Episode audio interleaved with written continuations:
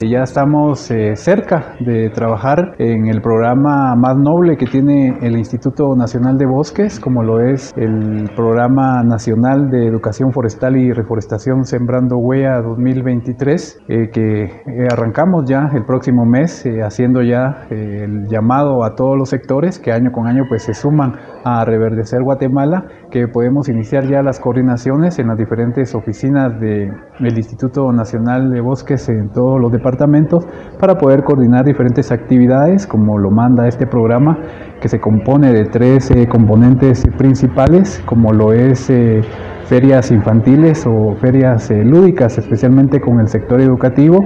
campañas, jornadas de reforestación, así también charlas de sensibilización a todo nivel, hablando sobre lo que es la importancia de los bosques y la importancia de reforestar. Pueden visitarnos directamente a las oficinas eh, del INAV, acá en el departamento de Quesaltenango tenemos la sede en el interior del edificio del Ministerio de Agricultura, Ganadería y Alimentación MAGA, o también pueden visitar las diferentes redes sociales eh, INAV Guatemala o directamente visitar el sitio web eh, para tener eh, más información sobre lo que es este programa. Desde ya pues los estamos invitando a poderse sumar y juntos contribuir a reverdecer Guatemala y contribuir también a mantener la cobertura forestal en el país. Informa Wilber Coyoy, Emisoras Unidas Quetzaltenango, primera en noticias, primera en deportes.